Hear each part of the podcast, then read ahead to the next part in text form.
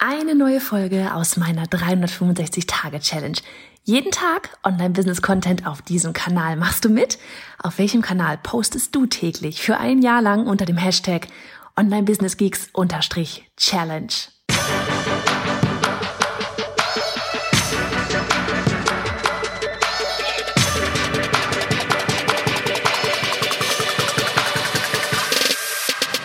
Hey, ich bin Johanna Fritz, Haus dieser Show und Gründerin des Programms Online Durchstarten. Willkommen zum Hashtag Online Business Geeks Podcast. Deinem Podcast für Hacks, Strategien und liebevolle Arschtritte, damit du in deinem Online-Business wirklich durchstartest. Ohne bla. Lass uns loslegen.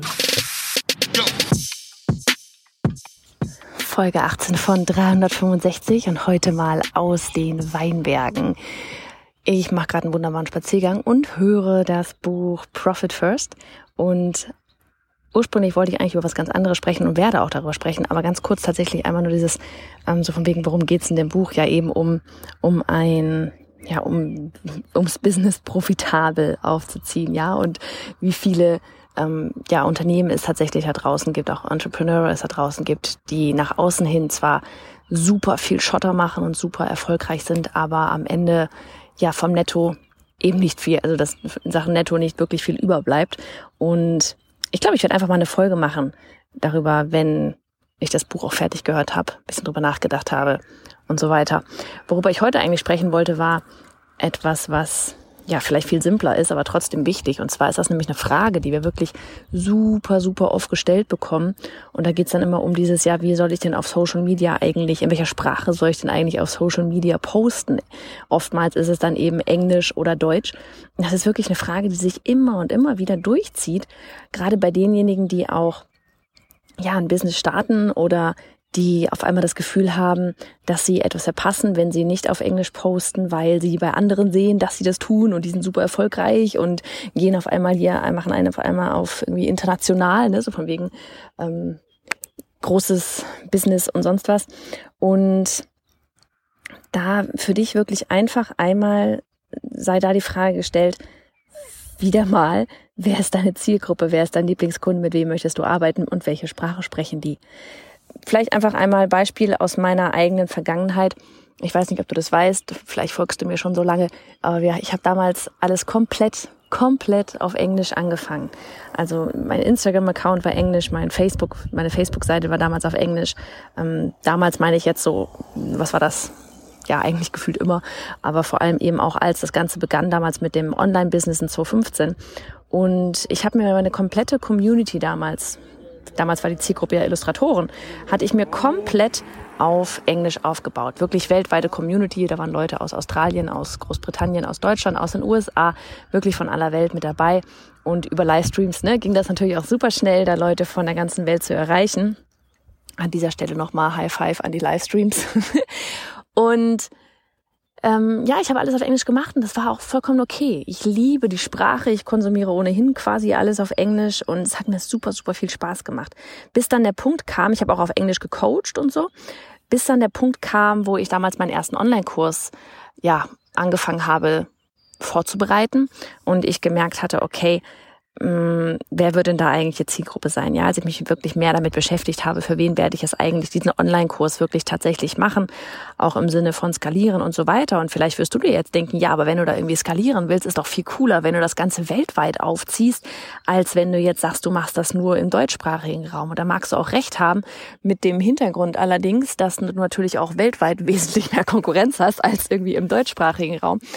Und ich hatte damals noch meinen Coach, die Sue Zimmerman, und hatte mit ihr auch dort hin und her gesprochen und auch mit ihrem Team und so weiter. Und ich hatte für mich einfach dann an einem bestimmten Punkt entschieden, ich werde das Ganze auf Deutsch umswitchen, aus einem ganz einfachen Grund, weil ich wusste, dass ich mir hier ähm, in Deutschland eine Community aufbauen möchte und dass ich mit meiner damaligen Nische das Unternehmertum Illustratoren beizubringen, hier einen absolut klaren Vorteil hatte, weil es das hier im deutschen Raum damals nicht gab. Und im englischen Raum gab es da mega Größen, ähm, und da wäre ich teilweise nie dran vorbeigekommen. Ja, also das war wirklich schon riesige Unternehmen. Und das war mit einer der Gründe. Der andere Grund war, dass natürlich im deutschen Markt, auch bei Illustratoren, aber auch jetzt, ne, auch heute bei im Sinne von Frauen dabei unterstützen, Online-Business aufzubauen. Es sind einfach bestimmte Punkte auf dem deutschen Markt dann doch wieder anders als im, im keine Ahnung, US-Markt oder in China oder Australien oder wo auch immer man dann herkam. Und mir war wichtig, dass das, was ich da tun werde, auch wirklich Ergebnisse erzielt.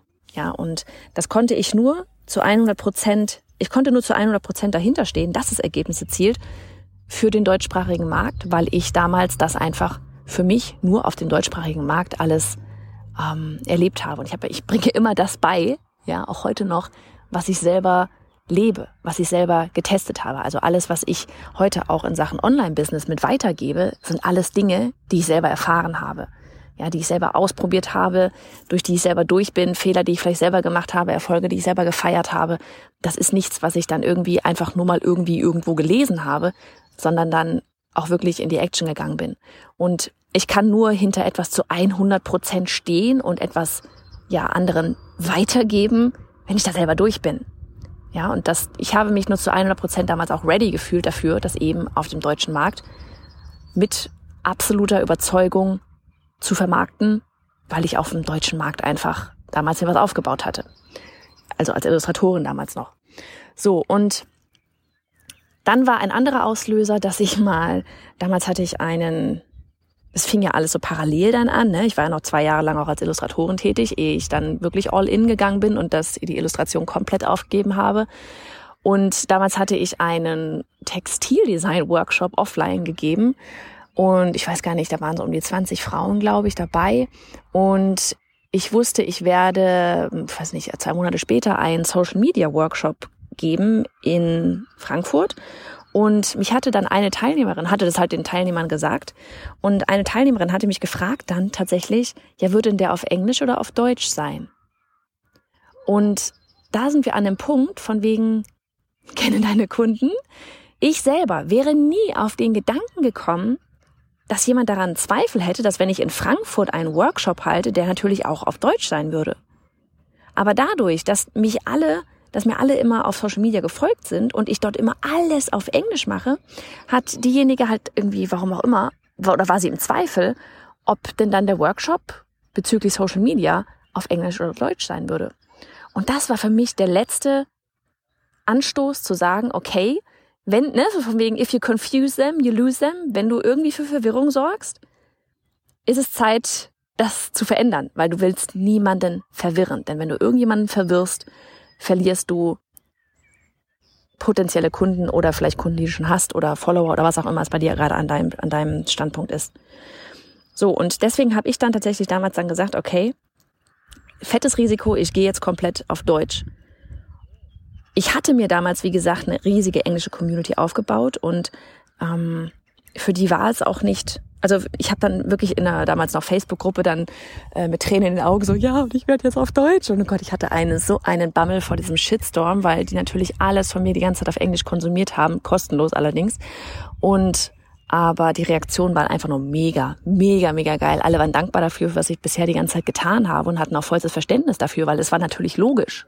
Ja, so. Das vielleicht nochmal so als kurzer ähm, Schwank aus meiner Geschichte.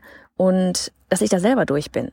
Und wirklich für dich einmal zu überlegen, wen willst du denn erreichen? Mit wem willst du denn arbeiten? Jetzt.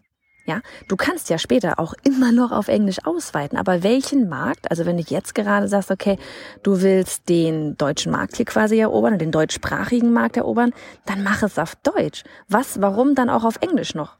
Nur weil, also erstmal Warum, warum? Einfach nur, weil man das vielleicht so macht, weil du dann vielleicht ein oder zwei Menschen mehr erreichst, ja. Ähm, es wird viel schwieriger, wenn du zwei Zielgruppen hast. Englischsprachig und deutschsprachig. Erstens, du, es ist auch viel aufwendiger, weil du alles auf Deutsch und auf Englisch schreiben müsstest. Oder du verlässt dich auf den Übersetzen-Button.